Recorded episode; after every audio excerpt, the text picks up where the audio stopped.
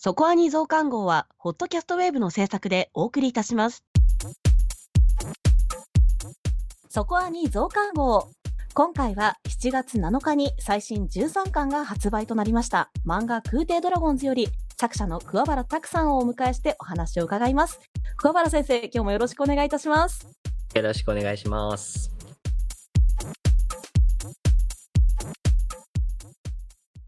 改めまして今回のゲストは空挺ドラゴンズより作者の桑原拓先生です。よろしくお願いします。よろしくお願いします。クテドラゴンズを書いてます、桑原アタックです。またお呼びいただいてありがとうございます。はい。今回は約束通り、えー12巻に続いて、今回も しっかりお呼びさせていただきました。い ひいきされてますね。もう、こうやって続けてお呼びすると、今後もいろいろネタをこちらも考えなきゃいけないのかな、みたいなことを思ってしまう。今回ちょっとね、大きな企画をやりましたので。はい。まずはちょっと最新13巻のことについてお話聞いていきたいなと思うんですけれども、はい。まあ前回が2月第12巻発売時にお話を聞いて5ヶ月ぶりというところですけれども、まずはこう13巻の表紙とかもね、こう、青みかかっててすごくかっこいいんですが、13巻の単行本作業はいかがでしたか？そうですね、もう13巻まで来ると、まあ、いつものようにやるっていう感じではあるんですけれども、今回はちょっと、イレギュラーに、あの、クロッコを表紙に書くっていうのがあったので、最初ちょっとクロッコが前面に出てて、後ろにミカが描かれてるっていう、クロッコにフォーカスした表紙を最初ラフで上げてたんですけど、まあ多分これは通らないだろうなってなんとなく思ってたので、それで、まあみあの主人公のミカが手前にいるバージョンとかもいくつか書いて送って、で、まあやっぱり最終的に、まあミカが手前、クロコが奥っていう、で背中合わせっていう 感じになりましたね。いや、でも何気に、あの、今までの表紙って、ミカとタキタと、あとはジロー、バナベルはあるんですけど、船員が出てる表紙ってないですよね。ああ、そうですね。そうかもしれないですね。あの、一巻からこう買ってると、こう順番に船員が表紙になっていくのかな、みたいな風に最初は思ってたんですけど、意外とそうじゃないんだと思ってたから、なんかすごいこう、周りの、あの、うぞうむぞうの連中の一人がこうやってピックアップされるのがすごい熱いものがあったんですよね。そう、本当は他の連中もね、こう、表紙に書きたいんですけど、やっぱりこう、出版社的には、こいつ誰だってなる表紙になるのをやっぱり恐れるというか、そうそう。かなんでやっぱりこ、うクロコをうぞうむぞうと言っちゃいかんでしょ。うそんなことみんな大好きよ。ニコも大好きだし、はいガが、我が表紙も私は全然嬉しいけど。ダダグ、ダグ表紙とか見たいよね。そうそう、全然さ、12巻とか、空やフェイが、まあ、でも、でも違うか、違うかと言いつつうん表紙になってくれてもいいじゃないって思っちゃうからさ、ファンとしてはさ、はいっていう。まあ、そんな中で、やっぱり船長代理が最初に表紙に来たのね、っていう考え方をすればいいのか。ああ、なるほど、そうですね。確かに。これからに期待ですね、じゃあ。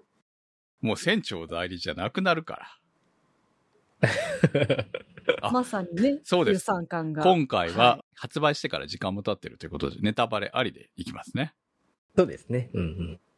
そうですね。まさにこの13巻が、ね、長らく船長代理と言っていたクロッコの、まあ、過去というか、初代クイーンザダのエピソードが語られましたけれども、まあ、クロッコに最初から船長代理だって言わせてたからには、もう最初からこのエピソードは考えていらっしゃったのかななんて思うんですけれども、今回のエピソードの構想って、うんはい、どれぐらいの頃から練ってたんですか？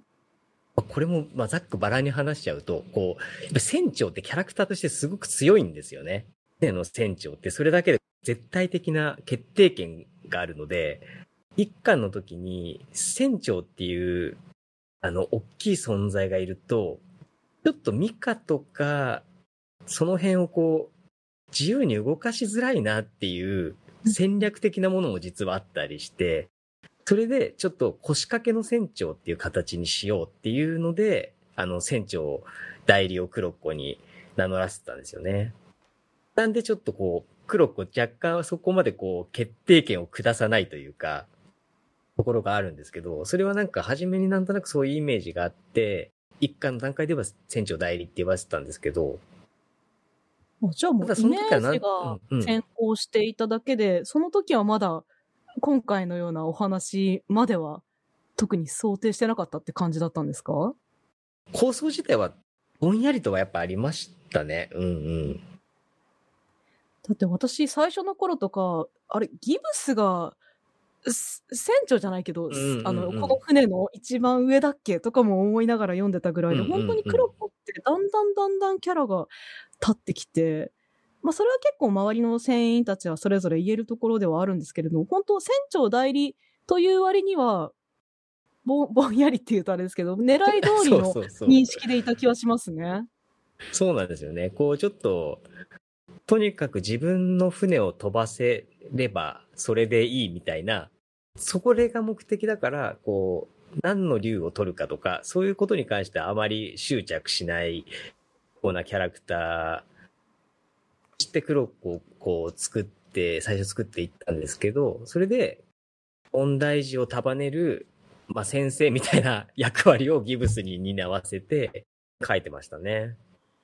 で、そこに本当に船長がいると、船長がピシャリと何かを言っちゃうと、それが船全体の意思になっちゃうんで、そういうキャラクターがいるとちょっと物語が、こう、ドタバタしないなっていうのがあって、まあミカみたいなのはどうしようもなくなりますよね。居場所がなくなりますよね。そうなんですよ。そんなしっかりした船長いると。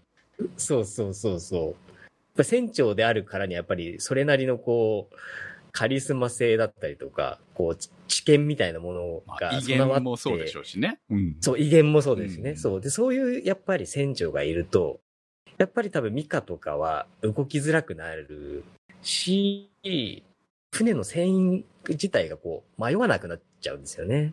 アウトローの集団みたいな感じですもんね。このあ、そうそうです、そうです。乗員たちっていうのはね。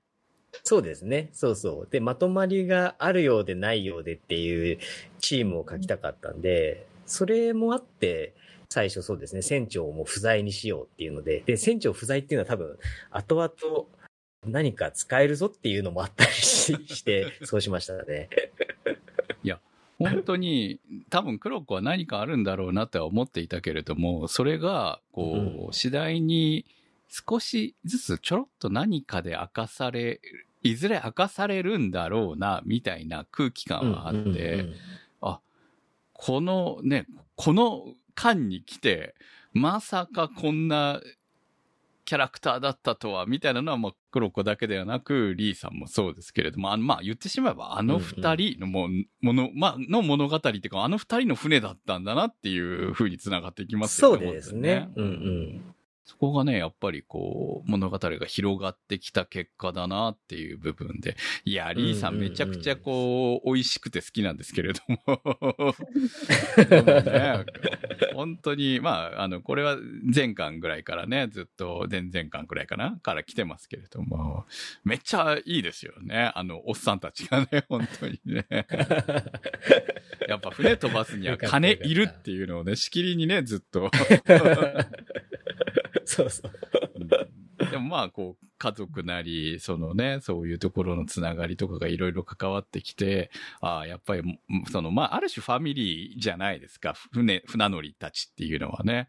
だからそういう部分と、ねそのリアルな部分みたいな部分が、こう重なっていって、物語が紡がれていっているっていうのは素晴らしいなっていうふうに、本当に思っています。まあ、主人公じゃない人たちの物語がこの作品は、やっぱり、こう、色取っていってるなって感じがするから。そうそうですね。うんうん。最初のうちは、やっぱこう、ミカ、タキタ、バニー、ジローをメインに置いていくのかなと思ったら、なんか、やっぱりこう、関数を重ねるごとに、やっぱり周りにも群像劇が派生していってて、本当にまだまだ、まだまだ見たいな、まだまだこいつも知りたいなっていうのに溢れてるのがすごく楽しい。しかもさ、クイーンザザの面々だけじゃなくて、こう、いろいろ増えているじゃないですか。で、その人たちも興味が出てくるっていうところがね。そう。そこがいいんですよね、本当にね。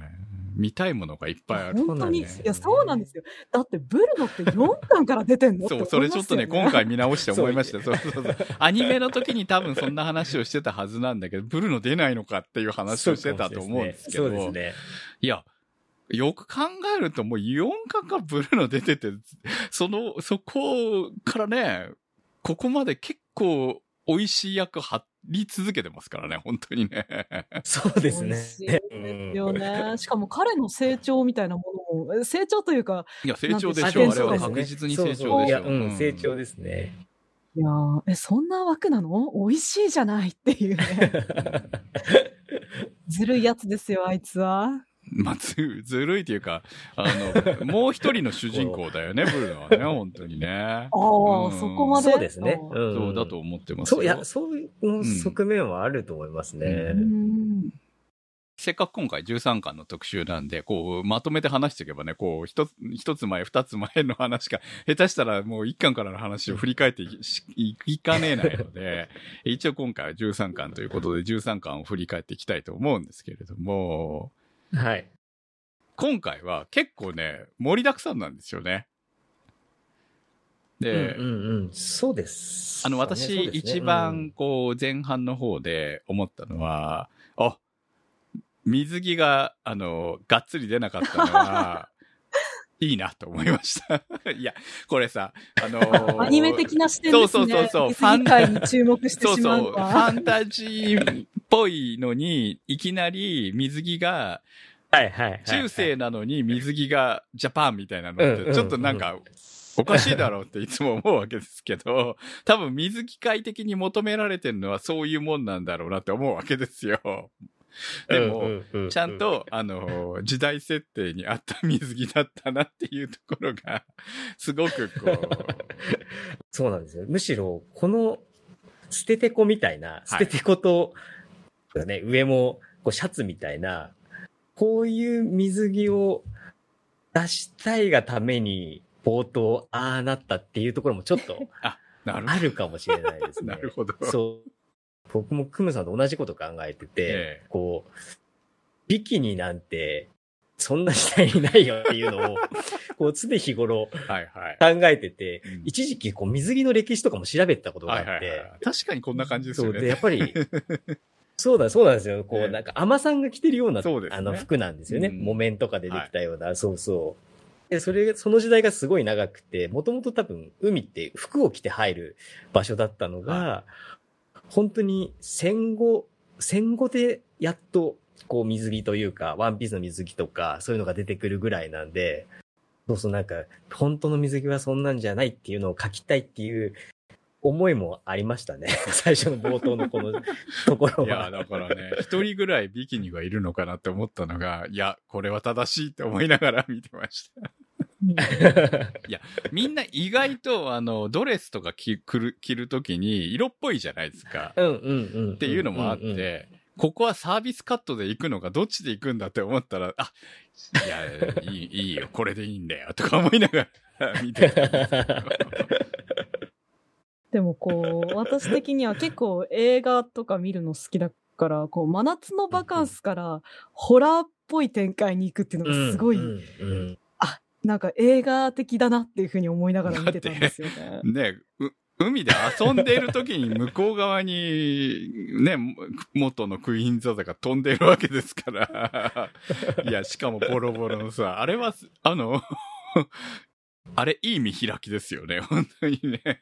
いや、こう今、そうなんですよ。那須さんが言って、いやあんまりそこに触れてくれる人あんまりいなかったんですけど、そうなんですよ。これ完全にホラーの、ホラー映画の作り方をしたんですよ。これ丸々一冊。丸々一冊っていうか、まあそこのエピソードに関してですね。はい。そういうそういやいやふうに見て、たそんの楽しそんなかったです、話をしてたんですよね、ナセとね、二人でね。うんうんそうな、今回ホラーだよねっていう話をしてて。そうそうバカンスで訪れたところで起きる惨劇というか、うん惨劇？そうそう。まあ惨劇じゃないんですけど、そうそうそうそう。その、やっぱ、あれですね、バカンスとこういうホラーの対比っていうのはやっぱり、こうホラー映画の、まあ、一つの典型みたいなところがある。るんで、そうそう、それもちょっと意識してましたね、やっぱり。おお。あのー立ち寄った街の怪しいおじさんに怪しい話を聞くとかいうあたりもすごく乗っ取っているなと思いながら 読んでいて。なんか、やっぱ今回はホラーを意識されてたんですね、これ。いやいや、ホラーでしょ、どう考えても。いやだって幽霊戦だもん、どう考えても。そ ああ。第2話も結構ホラー意識したっていう話を前確か伺った気がしていて、うんうんうんあの、極小流の話ですね。うんそう、だからあ結構ホラー。演出お好きなんだなと思いながら読ませてもらいました。どのあたりなんか意識した書いたとかありますか？やっぱりこう、目が、目がね、目がいいですよね、この竜のね。そうですね。13巻に関してってことですよね。そうですね。それこそはい極小量の時は、あれはどっちかというとエイリアンとかの。モンスターパニックっぽい感じ、イメージで、そうですね、こっちは、幽霊でミスリードで引っ張ってきて、それが全部竜だったっていうところに結びつけようって思ったんですよね。廃墟というか、こう、ちょっと、廃墟を探検する感じはかけて楽しかったですね。えうん確かに、あの、幽霊戦か、私、幽霊戦をあんまり見たことないからかもしれないですけど、ちょっと違うかもだけど、夜の学校的な怖さを感じながら読んでましたね。うんうんうんうん。なんか古い、ね古い校舎みたいな感覚で。でもやっぱりそういう、ー要素的にはそれだと思うんだよ。うん。うん、そうですね。うん誰かが見てるみたいな感じですよね。うんうん。うん。廃屋を探検してるイメージですよね。うんうんそれがこう、船を着込んでるっていうのが、なんでしょう、すぐにこれもイメージできるというか、あの、実際ありますよね。沈没してしまった船にこう住み着くではないけれど、うん、住み着くのはありますね、やっぱり。こう、それごと丸ごと一いろんな緒にそれで動いてる、ヤドカリじゃないけど、そういう風に使ってるみたいなのうんうんも実際ありますもんね。そうですね。うん。じ人工物をそういう風に使ったりする生き物はいますよね。うんうん。まあ、そこから、ね、その物語から、ね、クロッコの話に行くわけなので、やっぱりその辺は、あの、うわ、怖いっていうただのホラーで終わらないところが、やはり、今回の面白さだったんだなっていうふうに、うんうんうんうん。心臓バラストを受け取ることで、えーちゃんと館長を受け継ぐっていう形になるっていうね。ホラーから感動へですよ、本当に。あでも確かにな、クムさんが言う通り盛りだくさんですね。あの、最後の新しい船回るところもすっごい好きなんですよ。こうああ、いうのって。ワクワクしちゃいますよね。いや新しい船をこ別うみんなで物じゃ見て回ないですか、る。新生クイーンザザー。本当に。いや、綺麗に来ましたよね。いや、いい、あやっぱりなんだかんだ言ってパトロン大事だなって思いますね、本当にね。そうですね。んそうそう。内装はほとんどサービスでやってもらってますからね。はあ。本当に気に入られたからこそ、だから、ブルーノたちと会ったからこそですよね。ここまでできた。そうですね。繋がっていくわけですからね。そうですね。彼らがただのオロチ取りだけであれば、そこまで行くことはできなかったけれども、そうですね。ブルーノたちと出会って、そのつながりが、こう、ここまで彼らの夢につながっていくという。まあ、で、しかもそれは、竜との共存っていう、そのある種のテーマにつながっていくために必要なもの。まあ、そ、それとの戦いみたいなこともこの後描かれていくんだと思いますし、だから、本当にね、どこからどういうふうに考えてこういうふうに繋がってったんだろうなっていうことを思うぐらいに、いやー、面白いストーリーになってますよね。まあ、絶対あ、だって無理じゃないですか。その、クジラ取った、オロチ取ってるだけでクイーンザザが新生クイーンザザになるっていう可能性はかなりやっぱり無理があるわけなので。そうですね。無理がありますね。そうそう、無理があるものを。を、無理を何度か納得させる状態で、しかも物語として面白いっていう風に、で、うん、わかるわかる。これだったら可能だよね、みたいな方向性で行くっていうのが、まあ、結果的にこの13巻で、新生クイーンザダができるっていうところまで行ったっていうところがね。しかも、ね、ちょっとしたロマンスもありっていう。う超ロマンスですちよ。ょっとしたじゃないですよね。これ、これどうなんの彼らって彼女前回も同じこと言ってた気がする。そうそう。チューしたよ、チューしたよ。まあ、あの二人付き合ってんの？どうなってんの？っていうぐらいのね。一切何も二人の間から語られてないけれど、どういう関係なの？あの二そうそう人っていうのが気になってしょうがないんですけど。最後にちょっとだけお別れを言うシーンだけで、含みを持たせてますからね。ヒーロー君とネネッタの関係性は。いや、でもそれで、それでいいです。そう、なんかそれでいい気がししたんですよね。うんそうそうそう。その方がもういろいろキャーキャー言えます。いや、だって、あの二人っていうか、あそこの関係っていうのはもう100%これで終わらないじゃないですか。常にこう、多分関わっていく、ブルーノたちと関わっていく以上は付き合いが出てくるでしょうし、って考えたら、これが、あのね、船って出て行ったら終わりっていうことも関わることがなくなるみたいな感じもあるけど、根なし草だった彼らがある種根がちょっとできたような気もするんですよね。だから、そうですね。うん。ロボットアニメにはエンジニアが必要枠ですからね。それと同じじゃない。そうそう、今まで船はのメンいろんな、テをしてくれるい人がね。ろんなところによって直してもらってたとは思うんですけど、あんなに特殊な船を整備できるところって、そんな普通のところにはない可能性も高いと思うんですね。うんうんうんうん。まあ、ちょっとしたものは直せるにしても、だって、世界で一隻なわけでしょ？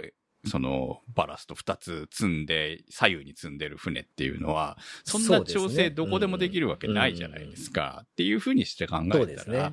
あの船が存在する以上、まあ、何かあれば戻ってきてあそこで会う可能性っていうのは、もう一期一会じゃないんだよっていう部分が、ある種安心できる部分なのかなと思うので、ああ、なるほど、なるほうんど。彼ら、確かにそうですね。彼女。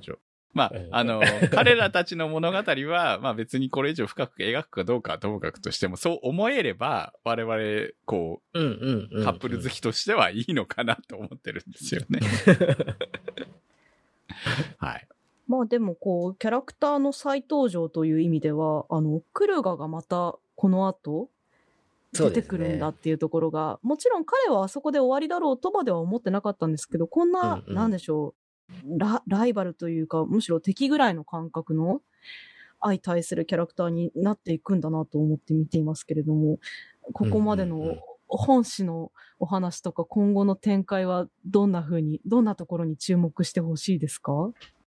そうですね。まあ、読みたいように読んでもらえたらいいんですけど。あ、今、まさに絶賛書いてる最中なんですけど、やっぱ書き進めていくと、このキャラクターのこういう、こう結構膨らんでくるところもあったりして、描くこと自体は本当に多分、その、目的のティポーンをどちらが先に取るかっていう話なんですけど、どこまでこういろんな人物の心理描写とかそういうので、その裏にある複雑さみたいなのを書けるといいなとは思ってますかね。まだまだ私、クルがあんま好きじゃないんですよね。だからこれ、がどういう風に転じていくのかなっていうのがすごく楽しみです。そうですうんね。ねクルガをどう、うん、そうですね。クルガを書くのが多分一つテーマにはなると思うんですよね。まあ敵っていうよりも、まあ彼がああなった理由っていうのがね、そのまあ描かれてはいますけど、うんうんうんそれだけじゃなく、今なぜああいうキャラクターになっているのかっていう部分は、その過去の物語だけじゃなく、その今どういう気持ちであの立ち位置にいるのかっていう問題が多分出てくると思うのうんうんそうですね。で、そこがうんうんその最終的にそのまあ和解になるのかお互いすれ違いかもしれないけれども、その物語として面白く終わればね、彼らの問題っていうのはいいのかなっていうふうに思いますよね。そうですね。はい。でもねまあこれ以上聞いちゃうと、ほら、先の楽しみが なくなるから。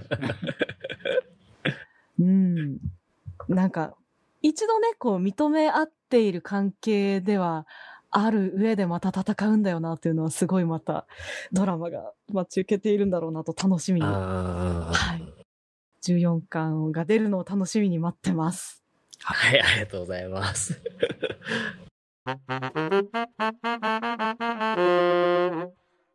そこアニプレゼンツ空挺ドラゴンズ第13巻発売記念最強飯決定戦結果発表! はい。というわけで、ここからは今回の増刊号に向けて募集しました空挺ドラゴンズ第13巻発売記念最強飯決定戦アンケートの結果を発表していきたいと思います。えー引き続き空挺ドラゴンズ作者の桑原拓先生にもご参加いただいております。はい。ということでね、先ほどお話しした通り、アンケートをですね、2週間ぐらいですかね、時間をとって、そうですね。えーうんうんはい。皆さんにご参加いただきました。たくさんの投票ありがとうございました。ありがとうございました。桑原先生にはこの結果だけ今お渡ししたんですけど、私は結構経過を見ていまして、すごく面白かったです。おー、トップはずっとこれなのか。おー、追い上げてきた、追い上げてきたとかも含め あ、て。そういう、デッドヒートがあったん非ですね。楽しく。デッドヒートありましたね。これが上がってきたかっていうのはありました。はい。皆さんが好きなメニューがね、入っていますでしょうかというところで発表していきます。そして、お料理についてのエピソードも桑原先生に伺っていきたいと思います。それでは、第5位から発表していきたいと思います。えーリスナー読者が選ぶ最強飯ランキング第5位は、えー2品同率でした。一つ目が、クラーケンの食種のカルパッチョ。えーラジオネーム、眉間のしわさんからのコメント、タコが好きなので、と来ています。もうタコって言っちゃってますね。いやーもうこれはタコ、タコ、まあ、い、イカ説もありますよね、クラーケンって。ミカが、あの、食種持って帰ってきた時の九条の顔が、一瞬私読んでた時に、こいつ食種取ってきやがったって引いてる顔にも見えるというか、はい。まあ、その後のね、話を読めばそうではなくて、こう、オロチ取りとしてのね、こう、生きて帰ってこいというところで、え複雑な思いだったんだなと思うんですけど、一瞬ドン引きしているような顔に見えるところが取ってきやがったっていうか。結構好きです。確かに確かに。うんうん。なんとなく、二人がこの後喧嘩別れすることは決まってたんですけど、うんうんなんか、食べ物を食べながら喧嘩してほしいなと思ったんですよね。ああ、なるほど。そうそう、なんとなく絵として、食べ物を食べるってまあ仲間というか、そういう、こう、一種の記号ではあるんですけど、それで一緒に食べてる二人が、食べながら喧嘩を始めて別れるっていうのに、こう結構二人の関係性が投影できるなっていうのもあったんで、何かを食べさせたいっていうのは初めからあって、なんとなくこの二人で、この、ちょっとこのムードだと、あんまり凝った料理はしないだろうなっていうので、んんん。そう、カルパッチョにしたんですよね。そう、カルパッチョも、確か本場は魚介じゃなくて肉だった気がするんですよね、確か。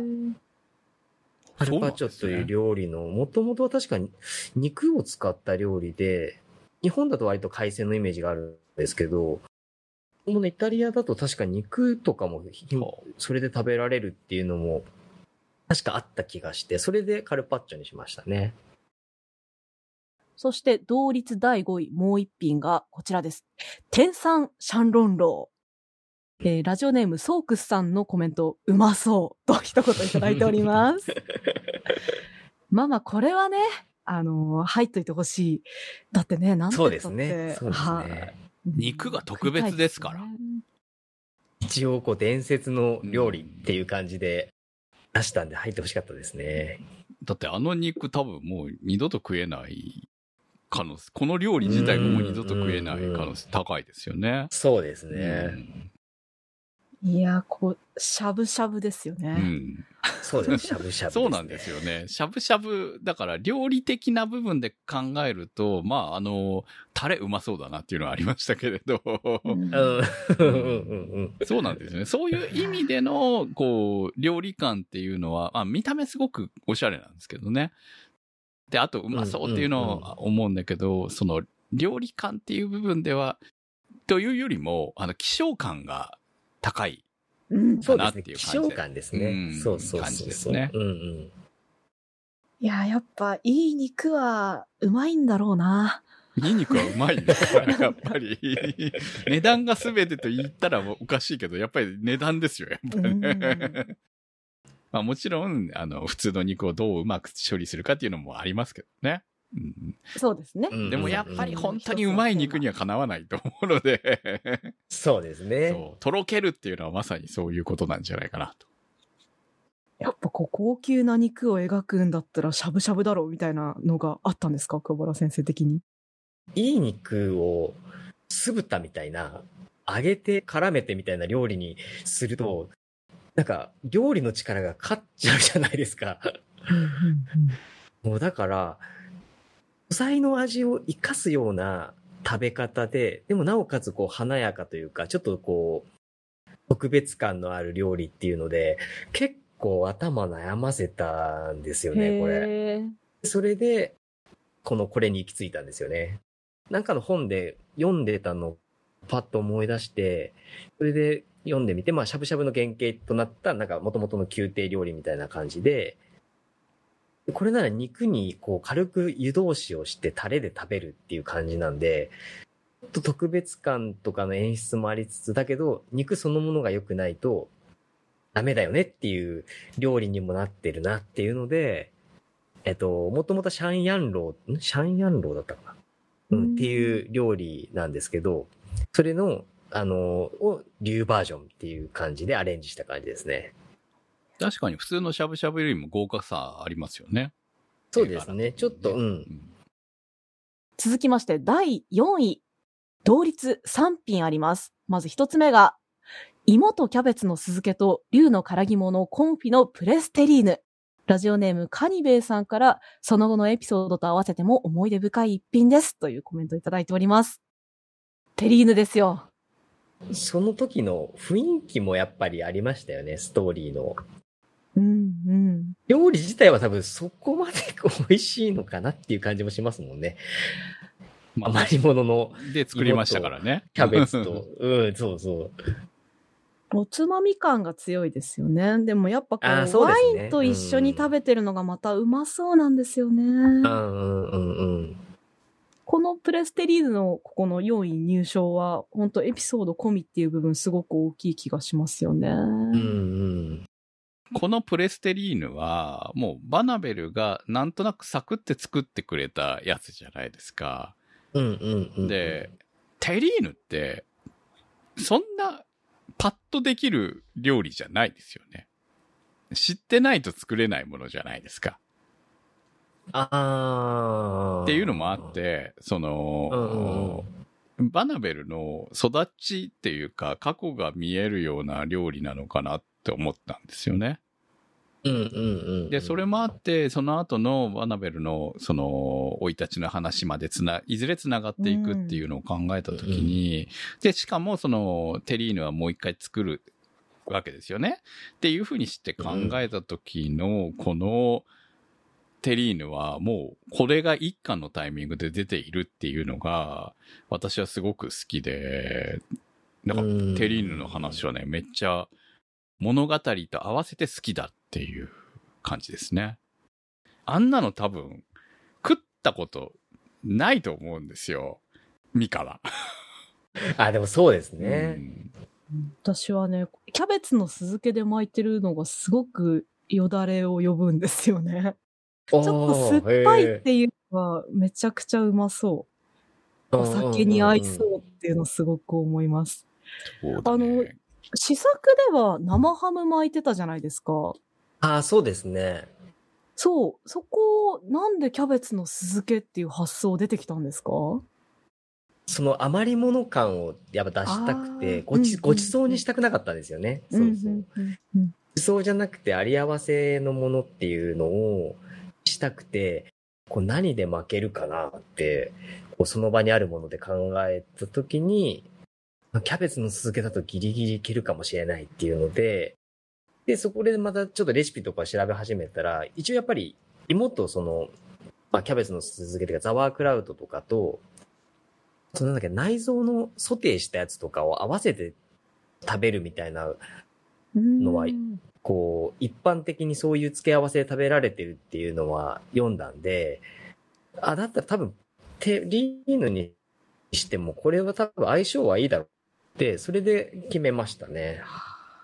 ザワークラウトって、こう、普通に我々が買うものって瓶に入ってるようなのじゃないですか。うんうん。もうちっちゃく切ってある。だから、ああれをそのまま一枚になっているのって考えたら、あ、合うかもなっていうのもあって、うんその味が想像できるのっていうのも結構重要なのかなって思うんですよね、やっぱりね。うんうん、ああ、そそうですね。確かに。だからこれが好きなのはそういう、その、いキャベツの酢漬け、あ、ザークラフトだって思えるっていうところがね、やっぱりね、うんうん。ポイントなのかなって思うんですよね。うんうん。確かに確かに。続きまして、同率第4位はこちらです。アレーナ風レモンパイ。えーラジオネームふみずきさんから、私自身レモンパイが大好きでたまらなく美味しそうだからというのと、英語ではですね、英語でコメントいただいたんですよ。ニーヤさんでいいんですかね。My favorite dish has always been lemon cake. I have, I have loved it since the first time I ate it. ということです。レモンケーキ食べた、初めて食べた時から大好きですというふうに書いてもらっていて、ご自身が食べたレモンケーキなんでしょうけど、なんかこうやって書いてあると、食べたことあるのかなと思う。素敵なコメントをいただきました。いや、好きです。レモンパイ、探しに行ったよ、本当にケーキ屋さんに。これはもう完全に小説版がないとんこう生まれなかったレシピですね。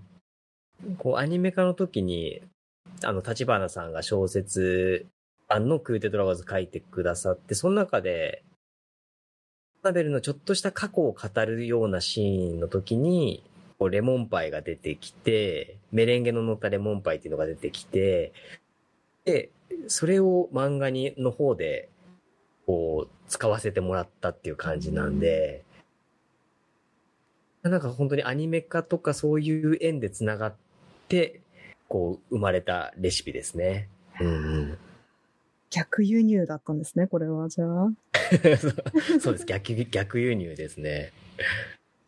これもすごいいいですよ。レモンはこの後のね、バナベルの故郷でも何度も何度も登場する食材になるわけで、バナベルが食べた口元につくメレンゲがすごいふわふわ感があって、もう、うんうんうん。本当これもさっきの話じゃないけど、どこかに行けば手に入るケーキだからこそ罪深いですよね。足を動かして 買いに行きたくなってしまうという。うんうんうんうん。そうですね。そして同率第4位、3つ目がですね、牛肉のピカタと卵のレモンバターオムレツ。えーラジオネーム、コモさんからコメントいただきました。オムレツを食べてる時のミカの表情で決めました。えー、大野さうんん、エピソード込みでバナベルが作ったオムレツだから、えーリトルさん、真似して作ってみたらすごく美味しくて、よく作って食べるようになった。というあー嬉しいですコメントいただいてますね。。あの、興味深いのがですね、4位、全部バナベル関連なんですよ。そうですね、確かに。そう。本当だ。いや、ああ、やっぱ、それだけこう人気キャラなんだなっていうのと、バナベルでみんなそれぞれ好きなやつがあるんだなって思いますよね。そう、だから、バナベル意外と料理してんだよねっていうところがね、やっぱポイントなんだと思うんですよそうですね。彼女のエピソード付きの料理いっぱいあるんですうん。よね、だから物語にすごくつながっているのがバナベルの料理なのかなっていうのはやっぱり本当思うよね。うんうんうんうん。そうですね。まあ人気は納得ですね、確かにね。いやー、もうこれもさ、こうちょっと家庭料理じゃないですか。ああ、バナベル、うんうんうん。いい、いい、いい女ですよね。いいよ、いい嫁になるよ。牛肉のピカタの方なんですけど、そう何か卵料理2品ぐらい出したいなと思ってて、一つはもう絶対オムレツっていうのは決まってたんですけど、もう一品何何出そうかなと思った時に、その、で、牛肉も使いたいなっていうので、肉のピカタを出したんですけど、このピカタっていうのが、もともとイタリア料理で、槍で一月にするみたいな意味のの料理名なんですね。実はピカタがピッカータっていう名前で確か一月にするっていう意味の料理で、なんでその名前になったのかは、ちょっとど忘れちゃったんですけど、それで、あの、まさにこう、オロチ鳥が竜にとどめを刺すときに、こう、槍を突き刺すのと、ぴったりだなと思って、それでピカタにしたっていう思い出はありますね。いやでもピカタもすごいこう、お母さんが作ってくれた料理っていう感じがするんですよね。そうですよね。あのうんうん。田舎料理な感じしますよね。そう、田舎料理な感じと、比較的面倒じゃない？フライより楽っていう。うんうんうん。そうですね。フライよりも楽っていう。そう、なんかうまいところをついている2品だなというので、これも本当にうまそうで。す。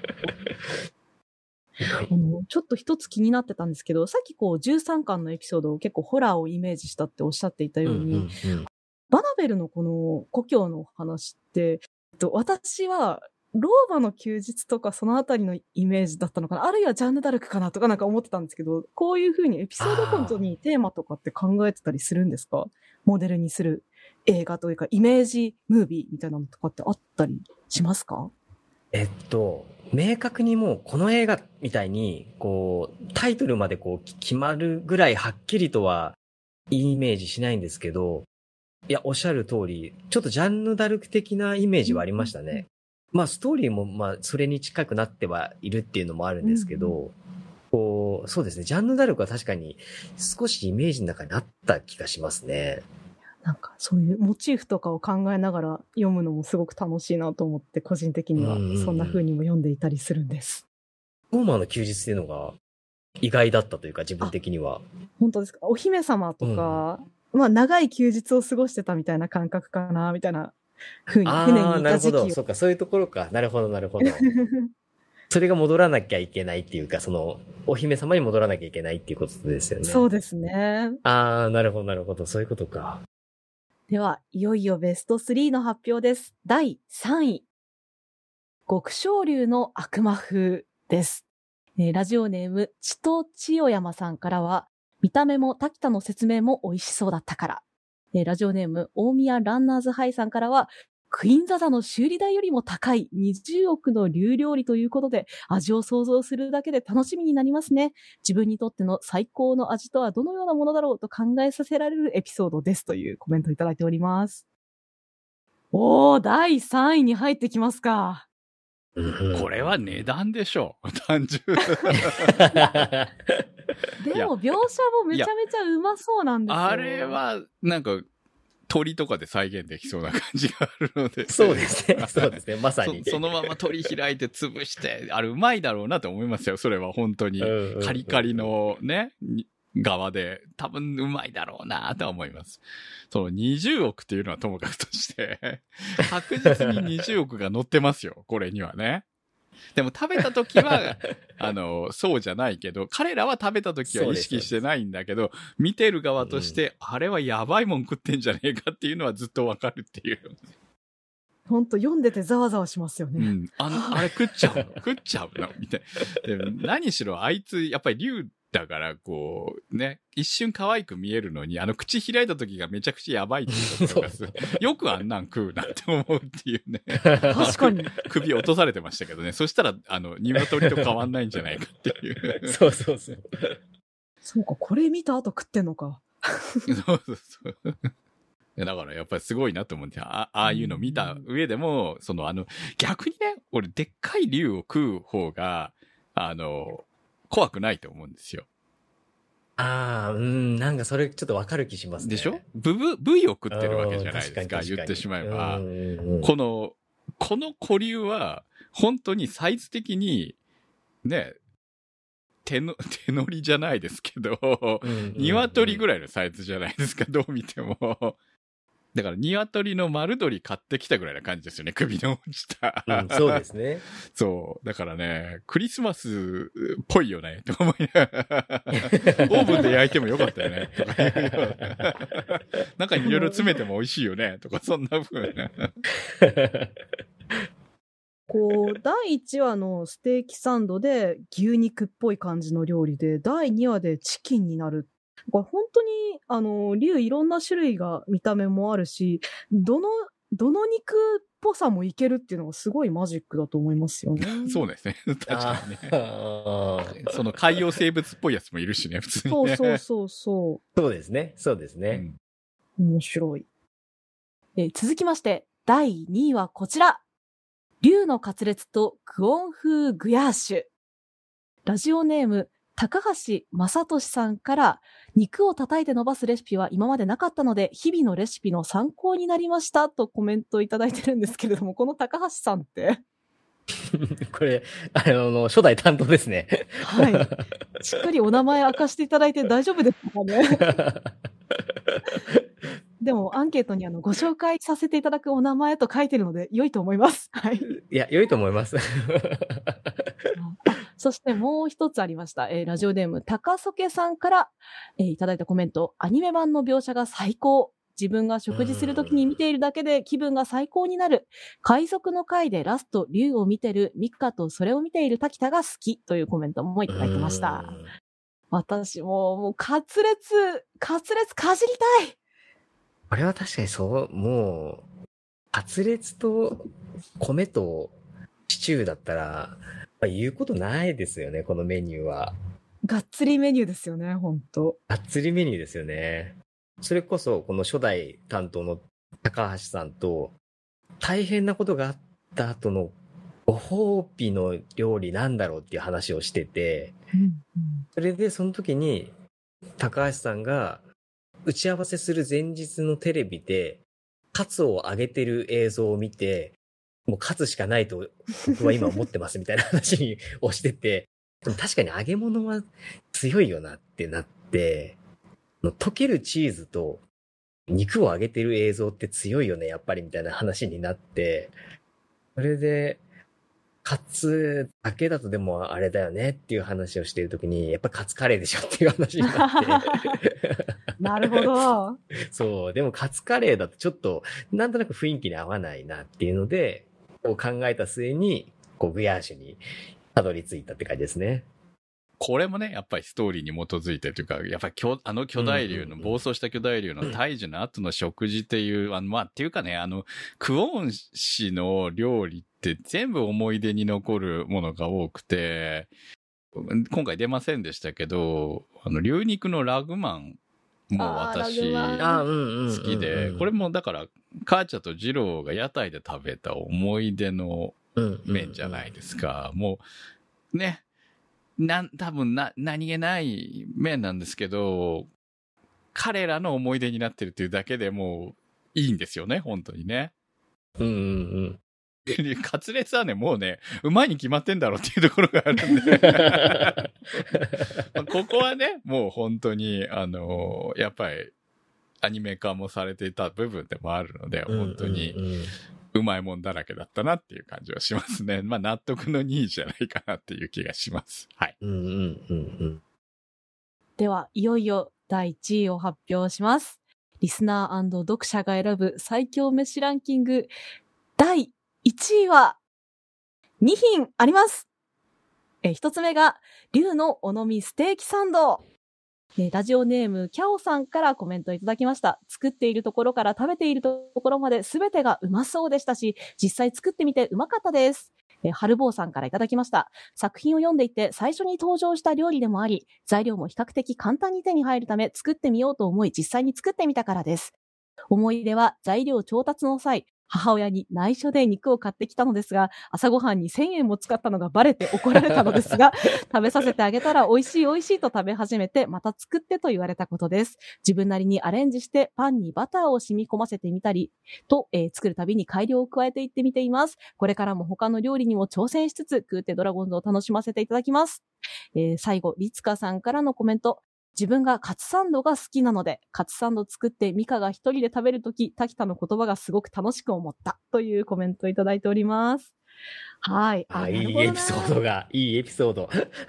さすが1位ですね。そう。作ってみたのか。あ、作ってみたって効果ある気がしますね。確かにこれそんなに作るのも手間じゃないですしね。ううん第1話にして第1位ですよ。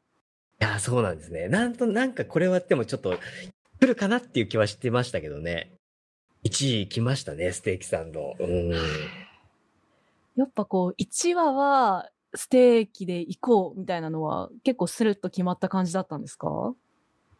そうですね。これもなんか、ステーキにしようみたいな意識もなく、そうしてましたね。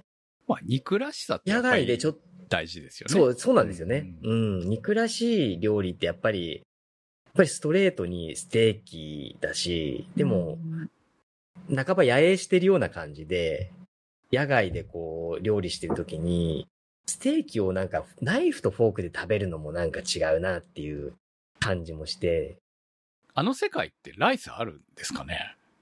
あ、ライスあります、あります。でも彼らは普段からその主食、まあいわゆるわ我々が食ってるみたいな感じで、ご飯と肉みたいな感じの食い方ほとんどしてないじゃないですか。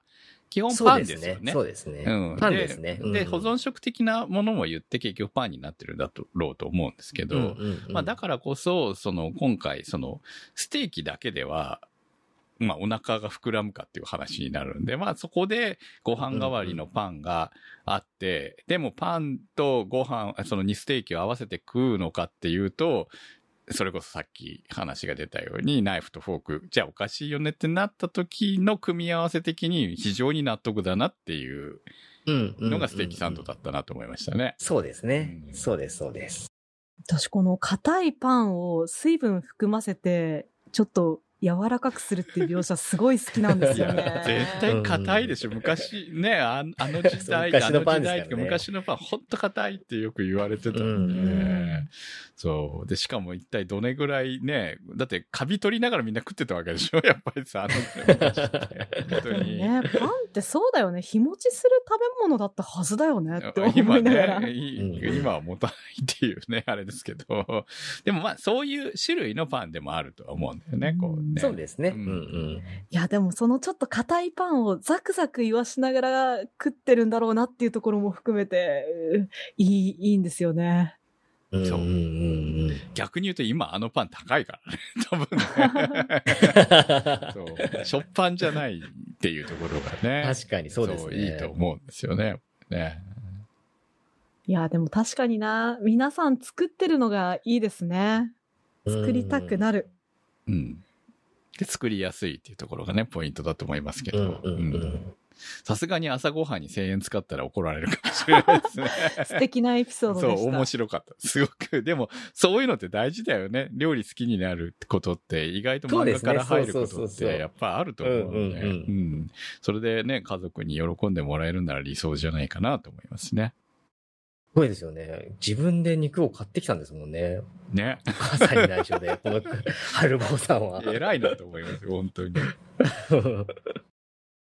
はい。それではもう一品、同率第1位はこちら。竜の赤肉のタルタルステーキでした。えーラジオネーム、虎に乗ったうさぎさん。えーオロチ鳥の九条が好きだから。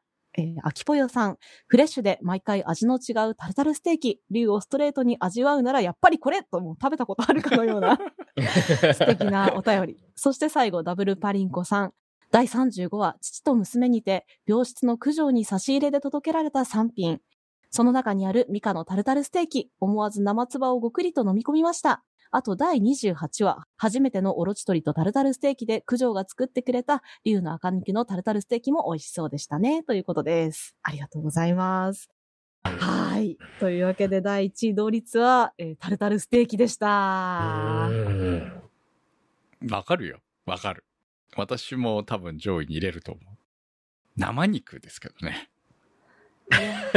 そこがね、こうさ、現代人感覚で見ちゃうからさ、ちょっとそこに関してはね、生肉はね、怖いなっていう部分。抵抗感が抵抗感があるんですよね。でいも、や、でも竜レートに味わうならやっぱりこれなんですよ。じゃあ、わかるんです。わかるんですよ。素敵だこのコメントまだ生肉が普通に食えてる時は喜んで食ってましたからね、やっぱりね。うまいと思いますよ、絶対。タルタルステーキ1位って自分的にはちょっと意外っちゃ意外でしたね。え、なんでですか？なんででしょう？なんか、割とそんなにこう、人気出る料理のつもりで書いてなかったですね。タルタルステーキ書いてた時は。でもやっぱりみんな九条が好きなんじゃないかなって思いぱました。そうですかね。ううんん。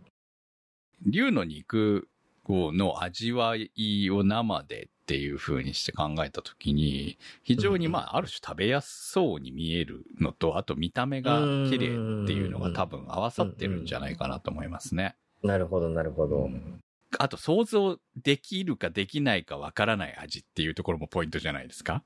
うんああ、それがまあ、できそうでできないってことですかね。そうそう、そうなんですよ。だからそこが1位を取った理由なのかなっていう感じはありますね。なるほど、なるほど。まあだから今回1位が2つで、あの自分たちでも作れるステーキサンド、まあ竜は使えなくてもリステーキサンドで、もう一つ。つが、まあ実際その赤肉のタルタルステーキを今作れるのかって言ったら結構難しいじゃないですか、いろいろ。その国内の事情的にも難しいかなっていうの部分もあるので、そういうのも含めて食べたことのないめちゃくちゃうまそうな味に見えるものっていうところでの同率ランキングだったのかなっていうふうな気はしますね。なるほど、なるほど。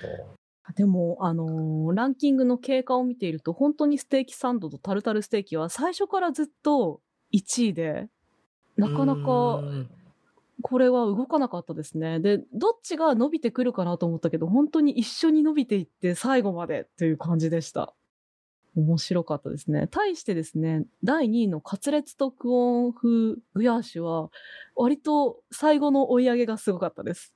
あ、そうなんですね。そうなんですよ。まあ、今回のランキング見てて、私、ちょっとやっぱり、牛肉のローストミートケーキが入ってなかったのがちょっと残念でしたね。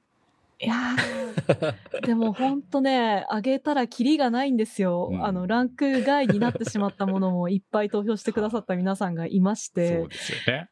うーん。やっぱね、エピソード込みとか、あとは、ちょっと、申し訳なかったなと思ったのが、プレステリーヌをうん2と分けてしまったとか、ああ、なるほど、ね。逆、にタルタルステーキは分けなかったとか、はいはい、はい。ここがもしかしたら勝敗を分けたかもしれないなとか思っていました な。るほどね。確かにあーなね。るほど。うんそう、私はミカのタルタルステーキが本当は好きなんだけどと思いながら、こっちに入れてくれた人がいたら申し訳ないなとかちょっと思ったり。まあ、エピソードごとのね、あの、レシピ帳のところで分けていけば、まあ、変わりますからね、やっぱりね。うんうんううんうん。なるとほど。やっぱさっきの、あの、ステーキサンドの時に、この作品やっぱワンハンドフード大事じゃないですか。みんな作業しながあ、らとかそうですね。食べるから。そうですね。んそう、だから、ワンハンドフードシリーズの中でもね、選びがたいですよね。私、パオサンドとかも好きだし。もうワンハンドだけでも見たい気もするよね、本当に。いやいやいやいやあ、そこでですね、実は今回のアンケート番外編質問をつけてまして、えー、まあ、こちらの最強飯アンケートは、やっぱりこうエピソード込みで選ぶところもあるかなと思って、、えー複数投票 OK にしてたんですけど、もう一つ番外質問。あなたが漫画を読んで最もうまそうと食べたくなった一品を選ぶならという一品しか選べないアンケートもつけてたんですよ。こちらもちょっとざっと紹介しますね。というのも、かなりこっちは地方が散りました。なので、えー第1位、第2位だけ紹介しますね。第1位が、えー竜の赤肉のタルタルステーキ。同率で、こちら1位がですね、天山シャンロンローの方なんですよ。おおそうなんだ。そうなんですはいはい。まあ、食いたい自分が食いたいだとそう、もう一生食えないものだよね、確かにね。そうそうなんですよ。だから第1位がこの2つって、だから、あの、高級肉をじっくり料理して食べるのと、もう取り立ての肉をすぐさま調理して食べる なるほど。とないるほど、なるほど。面白いなと思いましたね。えーさらにですね、あの、それぞれこの、た、食べたい気持ちを一言っていう風にアンケートに書いてたんですけど、タルタルステーキの方はですね、ドラゴン食べたいとか、はーん、タルタルとか、これぞ、いう、おろち鳥のまかない飯という、ああ、これは桑原先生です あ、ね。そう、これ俺ですね。なんか勢いが溢れるメッセージがとっても素敵ですね。対して天山シャンロンローは、うまい竜が食べたいというのと、幻の竜料理、私もクイーンザダの乗組員と酒を飲みながら食べたいというふううにんいただいてますね。まあ、食ってるシーンがね、楽しそうなんですよね。あれ、もう本当お酒飲みながら食べたい感じだもんね、一緒にね。うんうんうんうん。そこがいいですよね、やっぱりね。そしてですね、第2位、さっきの話に出したかったのはこちらなんですけれども、第2位がまず一つ目、竜の尾道ステーキサンド。えーうん二つ目が竜のカツレツとクオン風、えーグヤッシュ。えー三つ目がクラーケンの食種のカルパッチョ。えー四つ目がアレーナ風レモンパイ。ここまではランクインだったんですけど、もう一つ、えー保留船のまかないチーズバーガーがここに入ってくるんです。ああ、なるほど。なるほどと思って、いや、ワンハンドフード、なんとか勝ち残りでチーズバーガーがここにおりました。ということを言いたかったんです。最強飯では違うけど、うまそうとなったのは、には入ってくるんですね。はい。チーズバーガーへのコメントを一つ紹介しますね。重労働の後に仲間と食らいついていたと思うのですが、そのシーンが部活の後に仲間といろいろ食っていた学生時代を思い出させましたという、ああ、なるほど、なるほど。ガブリと行きたいみたいな気持ちですかね。なかなかやっぱ視点が同じような、でもちょっと違うようなというランキングがとっても面白かったです。でところで、さっきちょっと出たんですけど、今回のアンケート、桑原先生もご参加いただいておりまして、そう。ちょっと参加させてもらいました。しれっと桑原拓という名前が 入っていて、その中にですね、えっ、と、桑原先生が選んだ最強飯の一つに、船食流の陣長のもつ鍋を挙げてもらってまして、それに対するコメント。もつ鍋はクイーンザダにありそうな食材でどうやってもつ鍋を作るかに苦心してかなり独特なレシピを一から考案しました。した試作した時に美味しく出来上がって嬉しかった記憶があります。という制作秘話が、えーコメントされておりました。そうです。いや、本当桑原先生、試作をいっぱいされるから、あの、公式コミックガイド、えーにですね、アニメ放送にの時に発売されたコミックガイドの方に、料理の写真がいっぱい載ってるんですけど、これ全部、桑原先生のね、試作の写真ですもんね。そうです、そうです。もつ鍋は結構苦労があったんですね。苦労ありましたね。なんか、正直あんまり美味しくないくなりそうだなって、最初ちょっと思ってたんですけど、それこそこう、出汁をどう取るかが一番やっぱり問題で、うんうんうん。もつ鍋に使うような昆布とか海藻系、海藻系までちょっとクイーンザザに積んであるのは、準備が良すぎるなっていう気もしたりして、いわゆる和風のもつ鍋の、あと醤油とかもですね、結構使えない食材が多くて、それをどうクイーンザザにありそうなもので作るかっていうので、キノコの出汁にしてみたりとか、ギリギリ味噌はそこまで難しい調味料じゃなくて保存も効く調味料なんで、味噌はまあ手作りで作って置いてあるかもしれないっていうので、味噌だけはもともとヨシさん秘伝の味噌があるっていうことにしたんですけど、その他もネギもないからネギに代わるもので何かないかとか、そういうので作ったんで、最初はちょっとうまくできるかなと思ったんですけど、意外とちゃんと美味しくできて、そう、思い入れがあるんですよね、もつ鍋は。見た目は、その、普通に食べれるものでも、うんうん。材料の問題がありますからね。そうなんですよね。あまりにも、こう、あり、ないだろうっていうところになると、違和感が出てくるからっていうところはね、うんうんうんやっぱりよく考えられて作られているだけのことはあるなと思いますね。やっぱりね、クイーンザザに昆布と醤油と、とかが揃ってるとなんかちょっと、なんか冷めちゃいますよね。そうですね。醤油は相当作るの時間かかりますからね。そうそう。ちょっと冷めちゃうなと思って。豚骨みたいに、こう、流骨スープみたいなのを作ってとかどうなんでしょうね。あ、時間が足りないから。煮込まなきゃいけないから。そうですね、煮込むのに。2日とかね。あ、でもそう、流骨はいつかちょっとやってみたい気はあぜひぜひ。してますね。うんうんうん。はい。というわけで、たくさんの方にご参加いただいたアンケートでしたけれども、桑原先生的には結果、いかがでしたか？あーすごい面白かったですね。そもそもアンケートもらった時に、こんなに料理出してたっけ？と思うぐらい、結構たくさん書いてきたなっていうのが率直な感想で、割とやっぱりアニメ化の時に、1巻とか2巻とかの料理ってこう、いろんなメディアで繰り返し、あの、紹介してもらったりしたおかげで、そこそこなんか、なんていうんですかね、人気というか、馴染みがあるのは分かってたんですけど、他の料理はみんな一体どういう感じなのかなっていうのは結構気になったりしてたので、今回のアンケートすごい面白かったですね。やっぱりでも、前半は上位に行ったなっていう感じもありますね。うんうん、そうですね。うんうん。いや、でもなんか、さっきのね、竜の骨煮込んだスープとか、まだまだバリエーションはあるのかなと思いつつ、やっぱり新しい料理難しいですか？考えるの。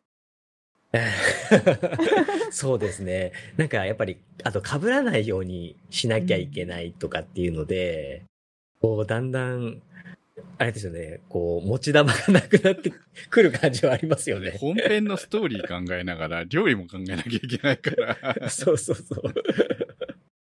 そこまで、まあ、突飛なメニューはまあ考えなくてもいいかなとは思ってるんですけど、この漫画に関しては。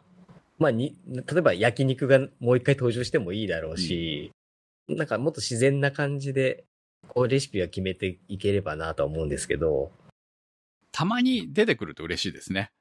うんうん、そうですよね。本当その方がやっぱ楽しいですよね。一品あってもなくてもいいかなぐらいに、まあ物語の方がどんどん面白くなっていってるので、まあ料理のシーンがあったら必ずレシピを作らなきゃいけないという枷があると逆にしんどいのかなっていう気がしますけどね、見ているとね。